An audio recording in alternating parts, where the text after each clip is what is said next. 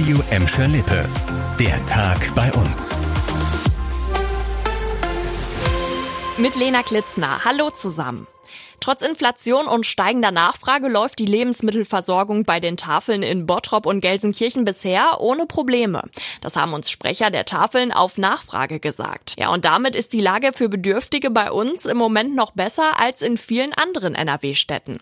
Eine aktuelle Stichprobe des Landessozialministeriums zeigt nämlich, von 36 befragten Tafeln melden drei Viertel einen Aufnahmestopp. Bei anderen können die Bedürftigen nicht mehr so oft vorbeikommen oder bekommen dann halt einfach einfach weniger.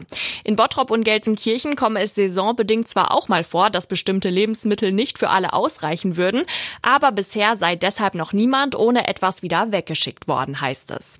Das sieht also bisher alles ganz gut aus und ab September gibt's dann auch die neue Tafel in Gladbeck. Ein paar Wochen wird's also noch dauern. Fahrradfahrer in Bottrop, die müssen seit heute nicht mehr warten. Stadt- und Regionalverband Ruhr haben heute die neu ausgebaute Fahrradbrücke über die Braker Straße eröffnet. Er erreicht auf der Route der Industriekultur also ab sofort ganz easy das Tetraeder. Für die Fahrradstrecke wurde eine ehemalige Eisenbahnbrücke der Deutschen Bahn zwischen Devensstraße und Steigerstraße ausgebaut. Die Trasse soll bald auch an die geplante Fahrradroute zwischen dem Bottropper Hauptbahnhof und Gladbeck angeschlossen werden.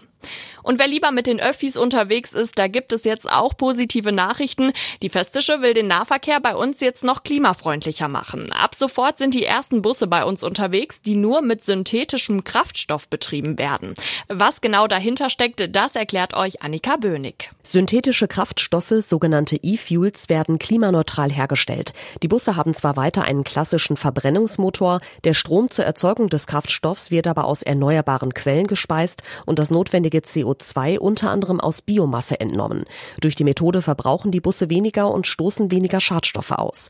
Auf dem Betriebshof der Festischen in Herten wurde dafür eine eigene Tankstelle eingerichtet. Insgesamt will das Unternehmen in den nächsten Tagen 21 dieser Busse bei uns auf die Straßen bringen. Vor kurzem hatte die Festische schon einen Förderbescheid für den Kauf von insgesamt 10 Brennstoffzellenbussen bekommen.